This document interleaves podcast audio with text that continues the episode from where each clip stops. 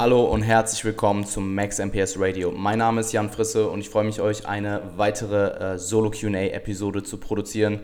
Ähm, ich habe ja große Worte geschwungen, die letzten paar oder die letzten zwei Solo QAs, dass bald wieder ähm, Interviewfolgen ähm, folgen werden. Das wird auch definitiv passieren. Allerdings ja, stecke ich immer noch mitten im Umzug. Ich habe das Ganze wirklich unterschätzt, ähm, wie lange man braucht nicht nur umzuziehen, weil das Ganze war innerhalb eines halben Tages erledigt, aber alles aufzubauen, die Küche ähm, reinzubauen. Und ähm, ja, mittlerweile bin ich anderthalb Wochen dabei. Und ähm, bis auf den Job, sprich, dass ich mein Coaching ähm, effektiv und effizient nebenbei erledige und meine Prep, die übrigens bisher sehr, sehr gut läuft, weiteres folgt dann im eigenen Podcast, ähm, bleibt halt nicht mehr viel Zeit, Content zu produzieren. Ähm, dementsprechend jetzt ein weiteres Solo QA. Ich nehme das Ganze auch erst am äh, Montag auf, also heute, wenn auch der Release ist. Deswegen auch alles ein bisschen verspätet. Ähm, tut mir leid an der Stelle, wenn irgendwer gewartet hat. Ähm, in naher Zukunft kommen wieder regelmäßig ähm, und kontinuierlich ähm, Interviews und natürlich dann die Prep-Serie ähm, meinerseits und weiterhin Progressing Beyond mit Toni. um nicht zu viel Zeit zu verlieren, fange ich direkt an und zwar mit den Trainingsfragen. Ähm, Luca Rosen, Rosenboom 5 hat mich gefragt, steigendes Volumen tragbar, in Klammern bis 18 Sätze bei Priorisierung von Rücken und Brust pro Mesozyklus. Ähm, also grundsätzlich ähm, steigendes Volumen oder Satzprogression im äh, generell ähm, denke ich ist wirklich oder ist sehr sehr sinnvoll, vor allem eben in Hypertrophiephasen. Ähm, ich setze eben Satzprogression als ähm, Progressionsmethodik sehr, sehr, sehr häufig ein bei meinen Klienten. Ähm, dementsprechend ja, steigendes Volumen tragbar. Ähm, wenn du dieses regenerierst, dann ja, also wenn du diese bis 18 Sätze, ich gehe mal davon aus, dass du eben akkumulierst bis 18 Sätze, also meinetwegen sowas wie ähm, 12, 14, 16, 18 ähm, oder meinetwegen äh, 15, 16, 17, 18, dass du eben dich auf diese 18 Sätze hocharbeitest und wenn du diese 18 Sätze eben regenerierst, beziehungsweise auf dem Weg dahin alles regenerierst und keine Leistungseinbußen in der Performance hast, weil du eben über deinem ähm, MAV, deinem maximal regenerierbaren Volumen bist, ähm, wenn du das eben verkraftest, dann ja, go for it. 18 ähm, Sätze sind jetzt auch nicht exorbitant hoch, also ähm, Klar, Volume Landmarks generell sind sehr, sehr ähm, individuell und jeder Mensch hat unterschiedliche ähm, Volumenanforderungen. Allerdings sind 18 Sätze jetzt das, was ich an Erfahrung gesammelt habe mit Klienten, nicht unbedingt sehr, sehr hoch. Also es ist schon am oberen Ende, also durchaus ähm, am hohen, moderaten ähm, Satzvolumen ähm, angesetzt, allerdings nicht exorbitant hoch und dementsprechend kann es gut sein, dass du diese 18 Sätze eben regenerierst. Vor allem, wenn du eben deinen Rücken und deine Brust priorisierst und du andere Muskelgruppen entweder auf MV oder auf MEV runtergesetzt hast, sprich auf ein Volumen, wo du entweder deine Muskulatur nur erhältst oder noch minimal weiterhin Progress machst. Ähm, also gerade bei Rücken würde ich sagen, erfahrungstechnisch ist 18 Sätze jetzt nicht wie gesagt, ähm, ähm, exorbitant hoch.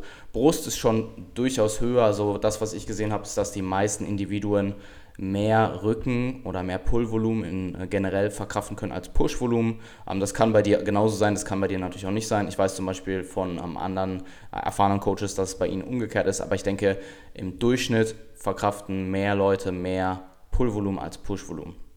Ähm, also ja, wenn du es regenerierst, go for it. Ähm, Mario Browser oder Brosa ähm, hat mich gefragt, wie autoregulierst du dein Training? Ähm, also zuallererst habe ich immer die Rep in Reserve Komponente ähm, eingebaut in jedem Trainings, ähm, in jeder Trainingseinheit und die gibt mir dann quasi schon vor, wie viel Reps ich pro Satz mit dem angegebenen Gewicht mache. Also wenn ich jetzt 100 Kilo ähm, bewegen soll in der Rep-Range von 5 bis oder meinetwegen 6 bis 10 und ich mache, ähm, ich habe drei Reps in Reserve oder zwei Reps in Reserve, dann mache ich jeden Satz so viele Wiederholungen, bis ich eben an diese zwei oder drei Reps in Reserve angekommen bin. Ähm, das war jetzt übrigens nur ein Beispiel und ähm, höre dann auf. Also das ist in einem Fall schon die autoregulative Komponente, dass wenn du eben eine schlechte Tagesform hast, dass du einfach nicht so viel, äh, nicht so viel Wiederholungen performst und dementsprechend auch weniger Gesamtvolumen akkumulierst. Ähm, dann das nächste wäre das Gewicht, dass ich eben, sobald ich am unteren Ende der Rap-Range bin oder rauskomme, dass ich eben Backoff-Sätze mache. Ähm, das ist, eine autoregulative Methode, Backoff-Sätze zu implementieren. Also man kann sie vorprogrammen, dass man sagt, du machst zwei Top-Sätze und zwei Backoff-Sätze. Aber ich mache es meistens so, dass ich eine Rap-Range angebe, ähm, Raps in Reserve angebe und sobald du eben im nächsten, im kommenden Satz außerhalb der angegebenen ähm, Rap-Range im unteren Bereich bist, also wenn du jetzt meinetwegen 6 bis 10 machen sollst und du machst im vierten Satz sechs Wiederholungen und du musst noch einen fünften machen und du weißt, mit den vorgegebenen Reps in Reserve schaffst du im nächsten Satz nicht nochmal sechs, dann machst du eben Backoff-Satz mit in der Regel 10% weniger Load und machst dann eben deinen fünften Satz mit diesem Backoff-Gewicht und performst dann wieder bei den angegebenen Reps in Reserve deine Wiederholungen, die du eben ja, bei der relativen Intensität ähm, ähm, performen kannst. Ähm, das heißt, Backoff-Sätze sind mal früher, mal später. Das ist die nächste Komponente. Und Sätze bis zu einem bestimmten Grad zumindest. Ich mache es meistens so, dass ich ähm, Sätze pre-programme. Ähm, also sowohl für mich als auch für meine Klienten.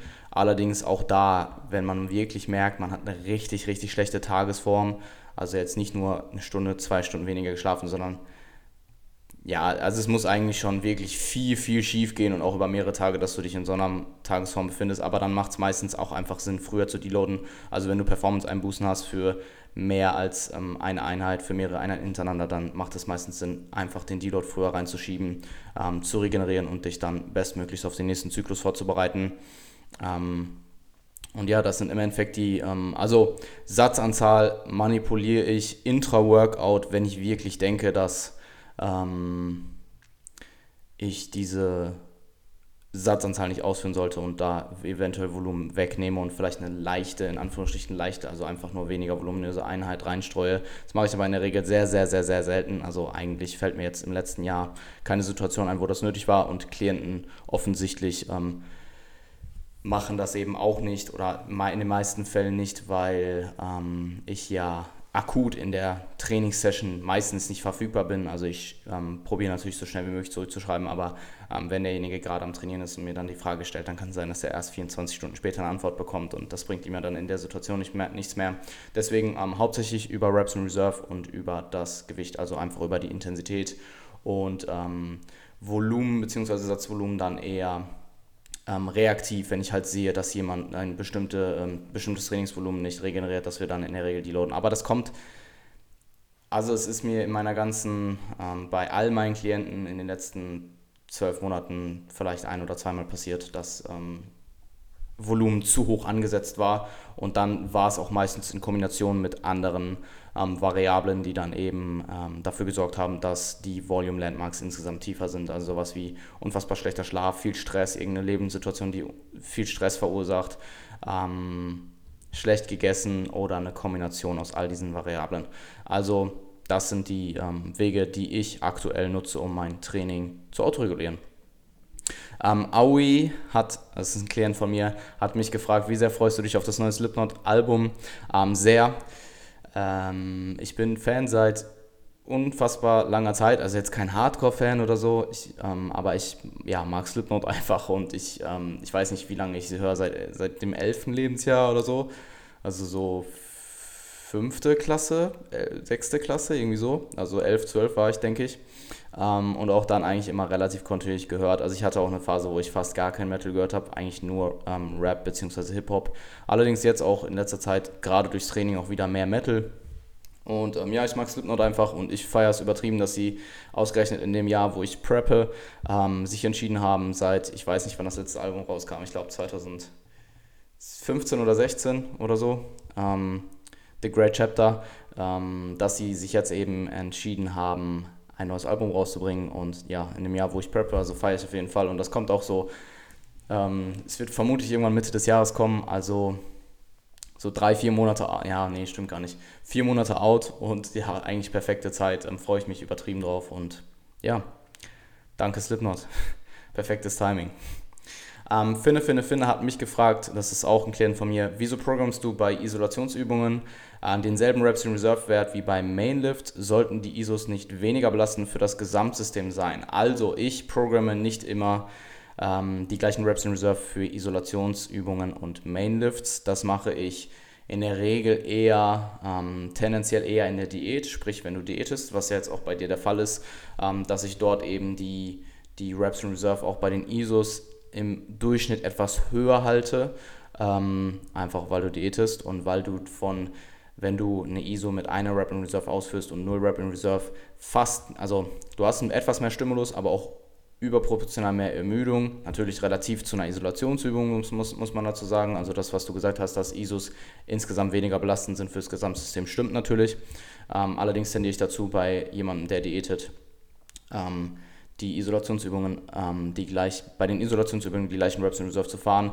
Ähm, bei meinen ähm, Klientels, die aktuell im Aufbau sind und auch bei mir selber, habe ich in den letzten Monaten, ähm, also schon etwas länger, ein halbes Jahr, glaube ich, knapp, ähm, definitiv damit herum experimentiert, äh, herum experimentiert, die Reps in Reserve bei den ISOs insgesamt ähm, tiefer anzusetzen und dann ja, bis auf 0 Reps in Reserve runterzugehen in der letzten Trainingswoche.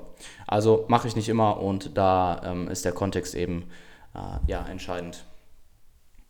Ähm, Niklas Lifts, auch ein Klient von mir und auch mein Intern, hat mich gefragt, wie schaffst du es, deinen persönlichen Bias beim Programming für Klienten zu minimieren?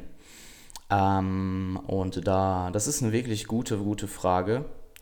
Ähm, also wirklich Props an dich. Ähm, ich kann mich erinnern, ich habe mit Valentin Tambosi, als wir den ersten, ersten oder zweiten Podcast aufgenommen haben, habe ich darüber gesprochen und er hat, also er hat mir dann auch gesagt, dass er es selber auch extrem schwierig findet und dass er da auch im Laufe der Zeit besser drin geworden ist. Ich finde es selber auch extrem schwer und ich denke, das Beste, was du machen kannst, ist dir wirklich vorzustellen, dass du ähm, dich in der Situation der Person befindest, mit all den ganzen Kontext, den eben dieses Individuum mitbringt.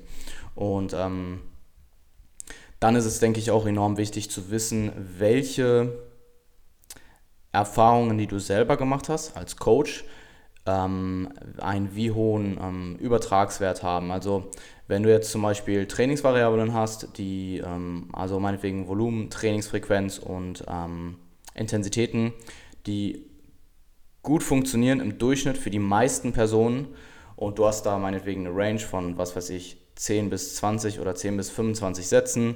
Ähm, zwei bis viermal die Woche trainierst du den Muskel und meinetwegen ähm, 30 bis 80 Prozent 1RM ähm, als Trainingsintensität und meinetwegen 4 bis 0 Reps in Reserve. Dann ähm, und diese haben sich eben in der Praxis für dich bewährt und eben halt, ebenfalls halt auch, ähm, ja, es sind halt ebenfalls auch Trainingsvariablen, die auf der aktuellen Datenlage ähm, basieren dann kannst du dir, und du hast eben auch die Erfahrung gemacht, dass so und so viel ähm, bei einem bestimmten Individuum eben gut funktioniert und du vergleichst dann diese Individuen und du kannst da mehr, also die haben einen höheren Übertragswert innerhalb dieser Ranges, dass ein Individuum eben innerhalb dieser Ranges ähm, von diesen Werten profitieren würde. Wenn du jetzt aber was hast, was ja einen relativ geringen Übertragswert hast, also wenn du jetzt jemanden hast, äh, eine Übungs, ähm, Übungsauswahl zum Beispiel wäre ein gutes Beispiel, Du hast jemanden, du bekommst einen Klienten, der eine Anatomie hat, bei dem die Hebelverhältnisse komplett ähm, ähm,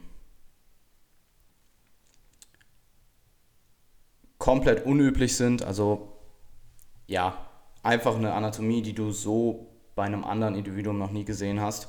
Und ähm, derjenige braucht eine Übungsauswahl, die eben spezifisch auf ihm ist, was sowieso immer der Fall ist. Aber ich meine, im Durchschnitt ist Anatomie, man kann sagen, es gibt eine durchschnittliche Anatomie und dann hast du verschiedene äh, Hebelverhältnisse. Aber meinetwegen, du hast jetzt jemanden, der komplett aus dem Rahmen fällt und du überträgst jetzt einfach deine ähm, Übungsauswahl, die du eben für, die du eben erfahrungsgemäß halt ähm, als gut empfunden hast, anhand deiner Erfahrungen, die du bisher mit Klienten gesammelt hast, auf diese Person, dann ist es eben eine Variable, die nicht so viel Übertrag hat. Und da musst du eben dann wirklich schauen, was ist mit dieser Person, was ist der Kontext und wie würdest du dich in dem Kontext der Person entscheiden. Und ich denke, wenn du dies immer und immer und immer wieder machst und dich immer wieder probierst, ähm, aus deiner Lage und auch aus deiner Erfahrung bis zu einem bestimmten Punkt zumindest rauszuversetzen und dich selber zu hinterfragen und generell zu hinterfragen, was du machst und du hast plausible Gründe, warum du dich für denjenigen so entscheidest, dann ähm, wirst du, denke ich, im Laufe der Zeit immer und immer besser. Und ähm, ja, das ist, denke ich, das, was. Und ich denke auch einfach Erfahrungswerte sind da. Also Erfahrungswerte und ähm, wie viele Klienten du gecoacht hast im Laufe der Zeit und wie viele ähm, individuelle Situationen du hattest und wie, ja, ähm, wie du dich eben in all diesen Situationen entschieden hast. Ähm, es umzusetzen ist, denke ich, der Schlüssel, um seinen Bias beim Programming zu minimieren. Ich denke aber, ganz bekommt man seinen persönlichen Bias, also wirklich zu 100% bekommt man seinen persönlichen Bias, glaube ich, nicht raus. Oder bin ich mir relativ sicher. Und ähm, es ist aber wichtig, dass du dir deinem persönlichen Bias bewusst bist und weißt, was für einen persönlichen Bias du tendenziell hast und dich dann eben zu hinterfragen, ob es dann in der individuellen Situation ähm, die richtige Entscheidung ist. Und ja, das würde ich dir empfehlen, um deinen persönlichen Bias beim Programming zu minimieren. Ähm, Username Aesthetics hat mich gefragt, wann gibt es ein Physik-Update? Ähm, ich habe schon Bilder gemacht, beziehungsweise Videos, ähm, bald bestimmt, also ich weiß nicht genau, ähm, wenn ein bisschen mehr Alltag bei mir eingekehrt ist und ich generell wieder ja, mehr Content produziere, also mehr Zeit habe, Content zu produzieren, wenn meine Wohnung aufgebaut ist, ähm, wenn ja mein Alltag einfach wieder ist wie ähm, in der alten Wohnung und hier alles am Start ist, dann werde ich mit Sicherheit auch mal ein Physik-Update hochladen ähm, ja. Ähm, kommen wir zu den Fragen der Ernährung. Und zwar hat Marcel-Kiebis mich gefragt, machst du Intermittent Fasting in der Contest Prep? Mit wie vielen Kalorien startest du und ab wann gibt es Anpassungen? Ähm, jein, ich mache kein klassisches Intermittent Fasting. Ich mache quasi äh, Protein-Intermittent Fasting, wenn du so willst. Ähm, solange es funktioniert. Also was ich aktuell mache, ist dadurch, dass ich ähm, so viel in der Wohnung mache, und relativ wenig Zeit habe, mir wirklich Essen vorzubereiten, ist, dass ich ähm, von meinen vier, ich mache es eigentlich fast nicht anders wie im Aufbau, nur halt jetzt tendenziell mit weniger Kalorien. Ich verwahre mir den Großteil Kalorien für abends, aber nicht alles. Ich ähm, ähm, konsumiere drei, ähm, also vier Proteinmahlzeiten insgesamt. Die vierte ist dann eben abends, aber drei über den Tag verteilt. Zwei sind davon meistens einfach Shake, äh, Shakes, also entweder einfach nur Whey oder Whey und einen Apfel, zum Beispiel Post-Workout, weil ich dann doch probiere, ein bisschen ähm, Teil meiner Carbs halt Pre- und Post-Workout Pre Post zu verteilen, also mehr Pre als Post. Ähm, aber morgens zum Beispiel trinke ich aktuell nur Whey, damit komme ich drei, vier Stunden, fünf Stunden um die ähm, komme ich ähm, aus. Danach konsumiere ich meistens kleines Porridge oder so, aber jetzt auch nicht übertrieben, eine übertrieben große Mahlzeit, sondern einfach nur ein kleines Porridge, ein paar Carbs. Ähm, Protein offensichtlich. Dann gehe ich ins Training, danach gibt es meistens Whey und entweder eine Frucht oder eben nur Whey und dann abends gibt es die nächste größte Mahlzeit. Also wenn du willst, ich spare mir schon größte, den Großteil der Kalorien für abends auf. Ich kann dir aber sagen, erfahrungsgemäß, dass ich meine Carbs im Laufe der Diät besser verteilen werde und ähm, dann immer auch noch einen größeren Teil Pre-Workout konsumiere, einfach weil ich sie dort ähm, am ehesten brauche, um meine Performance zu maximieren, ähm, wenn die Diät eben härter wird. Ähm, ich habe bei 1900 Kalorien ähm, angefangen, bei 1,25% ge angepeiltem Gewichtsverlust. Ähm, ich habe jetzt die erste Woche 2,1% verloren, was aber auch normal ist, weil du eben in der ersten Woche ähm, extrem viel Wasser auch verlierst. Und dann in der Regel in der zweiten, spätestens in der dritten Woche pendelt sich das Ganze etwas mehr ein und man hat wirklich mehr oder weniger reinen Fettverlust. Ähm, aber ich hatte heute ein extremes Low, also einen 3 Kilogramm Low. Und wenn es so weitergeht, diese Woche, wahrscheinlich warte ich dann noch die dritte Woche ab, aber spätestens in der dritten Woche, wenn ich dort halt merke, ähm, diese 1,25% sind ähm, weit überschossen, dann werde ich die Kalorien wahrscheinlich wieder etwas erhöhen. Ähm, der ganze Vorgang geht so, dass ich meine Prep quasi in zwei Teile aufgeteilt habe. Die erste, der erste Teil sind 10 Wochen Zeitraum insgesamt. Das sind zwei Mesozyklen mit jeweils fünf Wochen. Die fünfte Woche ist ein Deload und jeweils auch ähm, Maintenance-Kalorien und die, ähm, der, die, die äh, Akkumulationswochen des Mesozyklus, also die ersten vier Wochen jeweils, sind Diätwochen. Dort gehe ich ziemlich aggressiv rein, also zwischen ähm, 1,1 äh, bis 1,25 Prozent für acht Wochen Diätzeitraum und zehn Wochen Zeitraum insgesamt. Dann mache ich eine Maintenance Phase von drei Wochen, probiere, dass sich alles mehr oder weniger normalisiert und dass ich dann eben an meinem unteren Punkt der, der, der ähm, Body Fat Settling, ähm, des Body Fat Settling Points angekommen bin, ähm, mich dort relativ, also wie normal man sich eben dort fühlt. Also, dass ich mich ähm, so gut es geht normalisiere und dann eben die eigentliche Prep erst starte, die dann knapp sechs Monate geht und ähm, die auch regelmäßig durch Diet Breaks unterbrochen wird. Ähm, dementsprechend gehe ich halt jetzt extrem aggressiv rein und das Ganze wird halt dann immer weniger aggressiv im Laufe der Zeit. Was aber gut, also was, ich in der, was in der Praxis meistens nie aufgeht, dass du die Kalorien durch die Prep durch erhöhst, sondern meistens sind deine ähm, deine metabolischen Adaptionen so ähm, signifikant, dass dein Verbrauch eben so weit sinkt, dass du quasi bei den gleichen Kalorien, mit den gleichen Kalorien weiter diätest, aber ähm, halt einfach weniger Gewicht verlierst. Das ist nicht immer so. Also es gibt auch Leute, mit denen erhöhe ich die ähm, Kalorien durch die Diät durch, aber oftmals ist es auch einfach so, dass ähm, vor allem, wenn du dann nicht noch mit Steps zum Beispiel gegenregulierst, sondern immer deine, deine Steps einfach nur hältst, ähm, dass dein Verbrauch in der Regel ähm, ja doch signifikant absinkt, vor allem wenn du einen großen Teil an Gewicht verlierst und du dann eben deine Kalorien nicht erhöhst, sondern einfach die gleichen Kalorien weiterfährst, aber weniger Gewicht verlierst. Ähm, wann, ab wann gibt es Anpassungen, wenn ich länger als eine Woche stagniere? Also bei einer Woche Stagnation oder nicht angepeilten, also einfach weniger als angepeilten Gewichtsverlust, warte ich die zweite Woche noch ab. Spätestens ab der zweiten Woche, wenn dort wieder nicht der angepeilte Gewichtsverlust erreicht wird, gibt es Anpassungen. That's it. Ähm, ich würde in der, gerade in der Prep, wenn du, eine, wenn du eine Deadline hast, würde ich, außer der Kontext ist wirklich so, dass es wirklich den Anschein hat, dass es irgendeinen anderen Grund hat, würde ich in der Regel nicht länger als zwei Wochen warten, Anpassungen zu machen. That's it. Weil sonst du verlierst nur zu viel Zeit. Wenn du dann in der dritten Woche immer noch stagnierst oder immer noch nicht den gewünschten Gewichtsverlust erreicht hast, dann ähm, und du dann erst reduzierst, dann hast du drei Wochen nicht so effektiv, wie du eigentlich wolltest, diätest. Und das ist dann eben Zeit, die dir am Ende deine, äh, das letzte bisschen Härte, was du noch bräuchtest, kostet. Und das will ich eben definitiv minimieren. Deswegen ähm, nach der zweiten Woche, wenn ich dort nicht den ähm, gewünschten Gewichtsverlust habe oder stagniere, dann gibt es definitive Anpassungen. Ähm, ab wann Refeeds in der Diät einbauen? Achso, äh, das, die nächste Frage kommt von J.BXYZ. Ähm, und zwar hat er mich gefragt, ab wann Refeeds in der Diät einbauen und wie lange sollten diese gehen. Also Refeeds sind generell, äh, mache ich sehr, sehr, sind, also die Anwendung von Refeeds ist generell relativ individuell. Ich würde ähm, sie einfach vom, ich würde sie vom Individuum abhängig machen und ob derjenige eben Präferenz ähm, ähm, als Präferenz hast, eben zu refeeden oder eben ähm, durchgehend Low Days zu haben, aber diese dann eben mit mehr Kalorien.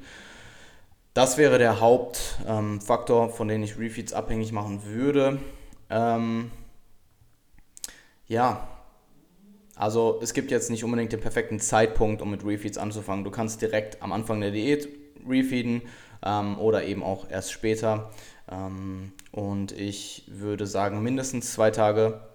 Und ich würde trotzdem in der Regel eher längere Phasen ähm, auf Erhaltungskalorien präferieren, sprich ähm, Diet Breaks oder eben Maintenance oder eben ganze Maintenance Phases, also alles von 1 bis 4 Wochen meinetwegen. Ja, also sehr, sehr individuell. Ähm, da gibt es keine festen Richtwerte, an die, die ich dir empfehlen würde. Ähm, Fabian Schneider, BB, Bodybuilding, hat mich gefragt, was ist dein aktuelles Gewicht und welches ungefähre ähm, welches ungefähre Bühnengewicht peilst du an? Mein Startgewicht war 80,5 Kilogramm im Durchschnitt. Also das war mein Peak-Off-Season-Gewicht auch. Das habe ich dann für drei Wochen erhalten und jetzt ging es dann eben in die Prep. Ich bin, letzte Woche waren es glaube ich 79,3. Ähm, nee, stimmt gar nicht. Es waren etwas, es waren sogar weniger. Es, lass mich mal eben. Ja gut, ich habe mein Handy nicht hier. Ich glaube, es waren 78 3 oder 78,7. Ich habe es gerade echt nicht auf dem Schirm. Ähm, ich habe mir 79,3 aufgeschrieben, aber das ist falsch, weil äh, ich habe ja mehr abgenommen, als ich eigentlich wollte. Und ähm, oder ich habe als Startgewicht 81 gepro geprogrammt, das kann auch gut sein. Also, wie auch immer, ich, irgendwas in dem Rahmen. Also, ähm, es ist halt jetzt eine Woche Diät vorbei. Ich habe 1,7 Kilogramm oder so verloren. Und ähm, um die 79 rum eben jetzt aktuell und mein Zielgewicht ist es, unter 65 Kilogramm zu kommen, sprich bei der GmbF in die Bantam-Klasse zu kommen. Ähm, das wird ziemlich wahrscheinlich so sein. Also ich habe ähm, mit Valentin auch drüber gesprochen und er meinte irgendwas zwischen 63 und 66 Kilogramm wird es vermutlich. Ich denke aber, es werden unter 65, ähm, weil ja, man unterschätzt es, wie viel Gewicht man wirklich verlieren muss, um wirklich endhart zu werden. Ähm, und dementsprechend, ja, ich habe kein wirkliches Zielgewicht. In die Richtung wird es gehen. Und wenn ich noch weit unter 65 muss, dann ist das eben so und dann äh, nehme ich das so im Kauf, wenn ich dann dafür das gewünschte Conditioning erreiche. Ähm,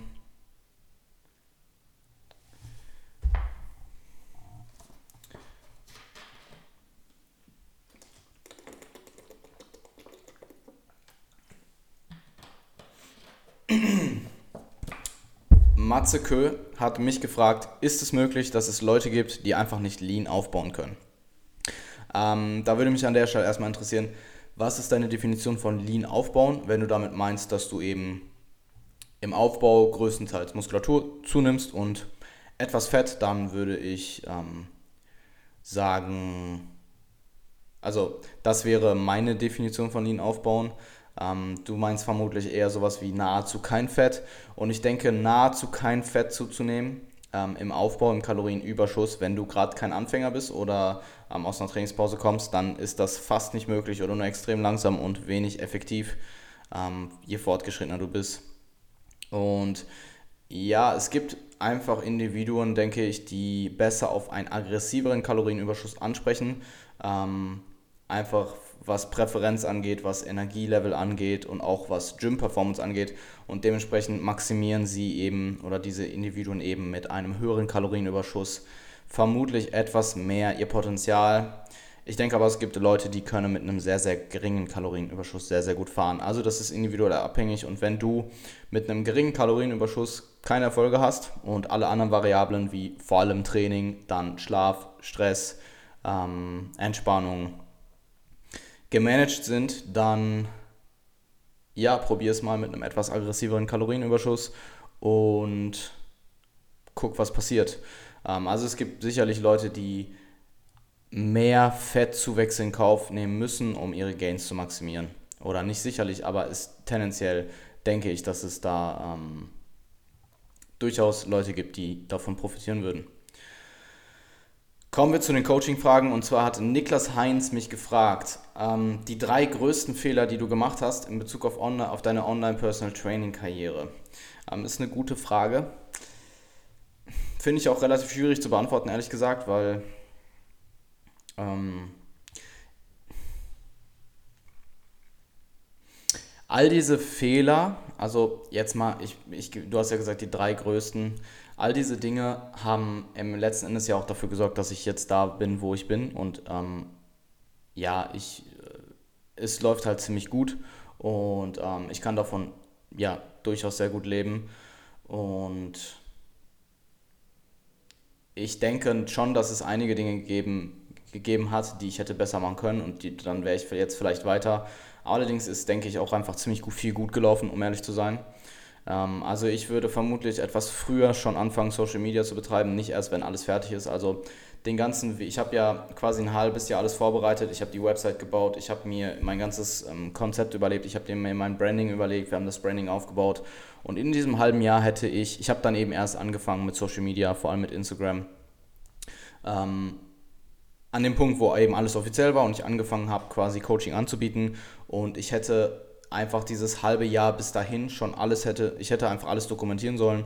Ähm, wenn dich das Ganze interessiert, ähm, gib mal bei YouTube Gary V äh, Documenting, ähm, ich glaube Documenting vs. Creating ein oder so. Es geht eben darum, dass du, dass Content natürlich wichtig ist, aber dass es eben auch Leute gibt, die dein, dein Werdegang an sich interessiert und ähm, eben einfach nur dein Werdegang, bis du eben ein ähm, erfolgreicher Coach bist, zu dokumentieren, ist schon Gold wert und kann dir nicht nur Reichwerte bringen, sondern auch eben Interessenten.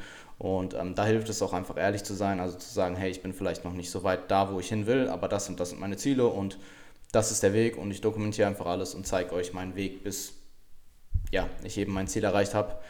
Ähm, und das hätte ich vermutlich machen sollen. Also einfach früher mit Instagram anfangen, auch wenn dann vielleicht noch kein massiver Content gekommen wäre, sondern eben nur die Dokumentation, Dokumentation meines eigenen Prozesses als Coach. Dann hätte ich mich früher auf Ja, das ist auch eine schwierige Frage. Ich denke, das lernt man auch ähm, in, im Laufe der Zeit, eben wenn man anfängt, kritischer zu denken und sich selber eher zu hinterfragen. Ich hätte ähm, mich von Anfang an auf mehr Quellen konzentrieren sollen. Also gerade anfangs war es doch sehr, sehr 3DMJ-lastig. Ähm, dann kam irgendwann Renaissance Periodization dazu, ähm, Brad Schoenfeld, Alan Aragon, auch wenn der jetzt mittlerweile, ähm, ja, leider, leider ähm, nicht mehr so anerkannt ist, wie auch immer man es nennen mag. Aber auf jeden Fall ähm, verfolge ich ihn nicht mehr stark, ähm, einfach aufgrund der ähm, Geschehnisse. Dann ähm, Mac Nutrition kam dazu. Ähm, James Krieger habe ich glaube ich schon gesagt. Und all diese und unzählige andere noch. Also ich, ähm, wer, wer wissen will, welche Quellen noch, SBS zum Beispiel kam dann auch noch relativ früh dazu. Ähm, all diese Quellen hätte ich von Anfang an direkt lesen sollen und hätte mir meine Informationen direkt von Anfang an aus mehreren verschiedenen Quellen, also meinetwegen, du pickst dir ähm, man muss natürlich wissen, wer, was eine gute Quelle ist und wem man vertraut. Aber du pickst dir drei Leute jeweils raus für Ernährung und Training, die eben wissen, was sie machen und von denen du eben viel lernen kannst. Und ähm, ich würde einfach mir oder meinem früheren oder vor, meinem Ich vor zwei Jahren empfehlen, von mehr, von so vielen Leuten zu lernen, wie es geht, die eben gut sind. Also klar, man muss wissen, was eine gute Quelle ist. Und vielleicht wusste ich das auch einfach damals nicht. Und das würde ich ähm, ja auch jedem empfehlen. Also sich nicht nur auf eine Quelle zu verlassen sondern eben ganz, ganz viele verschiedene Quellen zu haben, das dann mit deiner eigenen Erfahrung zu ähm, kombinieren und das eben dann aufs Individuum umzusetzen und das ist im Endeffekt evidenzbasiertes Online-Personal Training. Und da kommen wir auch gleich zum nächsten Punkt und zwar wäre das, dass ich mich von Anfang an hätte auf alle drei Aspekte vom evidenzbasierten Arbeiten ähm, konzentrieren sollen. Sprich, ich habe mich gerade am, also ich meine, vielleicht ist es auch eine gute Sache gewesen, aber ich habe mich gerade anfangs doch sehr, sehr stark auf den ähm, Wissenschaftsaspekt ähm, konzentriert und eben mir extrem viel angelesen, extrem viel gelesen, generell einfach viel gelernt und ähm, habe viel später als also klar, man sollte eh einen bestimmten Erfahrung, man sollte eh eine bestimmte Kompetenz haben, um zu coachen, aber ich hätte vielleicht einfach etwas früher anfangen sollen zu coachen, kostenloses Coaching anzubieten, an, einfach Leute zu haben, ähm, an denen man quasi ja Erfahrungen sammeln kann. Ähm, durchaus ähm, gegen unentgeltlich und ja, weil Individualisierung und Erfahrung bekommst du eben nur, wenn du coachst und Individuen dort hast, auf denen du deine, ähm, deinen Wissen, was du hast, ähm, individualisiert anwenden musst. Und das sind dann eben die Erfahrungen, die du machst. Und Wissenschaft ist extrem, extrem wichtig, aber gibt uns im Endeffekt nur durchschnittliche ähm, Ranges für Variablen. Und diese dann aufs Individuum anzuwenden, ist halt extrem erfahrungsabhängig. Und ja, ich würde mich von Anfang an vielleicht oder von Anfang an etwas mehr Wert auf alle drei Aspekte ähm, legen, denn alle drei Aspekte sind gleich wichtig. Ich denke aber durchaus, dass der Weg des erst viel sich auf das Wissenschaftliche zu konzentrieren, einfach um sich eine gewisse Kompetenz, Kompetenz anzulegen, trotzdem nicht schlecht war. Also ähm, ich würde es nicht komplett anders machen, vielleicht ein bisschen anders. Und das sind, das sind die drei größten Fehler, die mir jetzt vorhin, also ich mache mir immer zwei, drei Stichpunkte pro Frage eingefallen sind. Ähm, vielleicht fällt mir noch was anderes ein. Aber ich, wie gesagt, im Endeffekt, ähm, die letzten zwei Jahre waren für mich extrem produktiv und ich ähm, denke, dass vieles, und es mir sind auch natürlich unzählige kleine Fehler passiert, aber das war jetzt nicht so signifikant, dass ich es hier eben erzählt hätte. Und ja, das ist im Endeffekt das, was ich dir mitgeben kann. Ich weiß nicht, ob dir das hilft, aber ich, ähm, ja, mir fällt, mir ist wirklich nichts, nichts anderes eingefallen. Und zur letzten Frage, und zwar hat Benjamin.flade mich gefragt, welchen Studiengang würdest du besuchen, wenn du die Zeit zurückdrehen könntest, beziehungsweise welchen würdest du empfehlen für Leute, die in den Coaching-Bereich gehen wollen? Ähm, ich bin da tendenziell eher der falsche Ansprechpartner, weil ich habe nicht studiert. Ähm, ich würde dir grundsätzlich ich vermute, es kommt darauf an, was für eine Richtung du willst. Also wenn es, du wirklich Coach sein möchtest, im, das ist dein Endziel, du möchtest Coach sein, dann brauchst du nicht studieren. Ähm, es gibt unzählige Online-Kurse zum Beispiel, die dir vermutlich viel, viel mehr für das Coaching vermitteln als einen Trainingswissenschafts- oder Sportwissenschaftsstudiengang, ähm, der durchaus, also ich will gar nicht sagen, dass Studiengänge nicht valide sind und dass dir ein Studium nichts bringt, aber ich weiß vor allem, dass ähm, in Deutschland zum Beispiel Trainingswissenschaft und Sportwissenschaft bis auf einige Ausnahmen eher auch ja nicht einfach immer auf dem aktuellsten Stand ist und ähm, du lernst natürlich wissenschaftlich zu arbeiten, was enorm gut ist ähm, und du lernst vermutlich auch ein großes Maß an Disziplin, was dir sicherlich auch viel bringt in deinem weiteren Leben, aber wirklich als reinen Studiengang fürs Coaching im deutschen Bereich. Ich, es gibt in München Studiengänge, die ähm, gut sind, habe ich gehört. Da kannst du mal ähm, Frederik Hölzel ansprechen. Ich glaube, der studiert dort. Ich bin mir nicht ganz sicher, aber er hat auf jeden Fall ähm, seinen ähm, Bachelor vor kurzem ähm, absolviert. Und ähm, sehr, sehr interessantes Thema. Also informiere dich dann vielleicht mal bei ihm. Ansonsten, ähm, wenn du mehr in Ernährungswissenschaften, ähm, mehr in Ernährung, in die Richtung Ernährung möchtest, dann ja, Ernährungswissenschaften, ähm, aber sicherlich auch, also auch ein ähm, Biologie oder ein Biochemiestudium wird dir da sicherlich auch viel bringen. Allerdings ist es halt alles Sachen, die dir in der Praxis dann am Ende nicht so viel bringen. Das ist zwar gut, das alles zu wissen und auch im Hinterkopf zu haben und du verstehst auch viel mehr Prozesse, wenn du dann eben dir mehr spezifisches Wissen über bestimmte Themenbereiche anliest. Allerdings wird dir das für deine Coaching-Praxis an sich relativ wenig bringen. Und ich würde dir dort eher einen Kurs wie ähm, SBS, JPS Mentorship Program ist sicherlich auch sehr, sehr gut.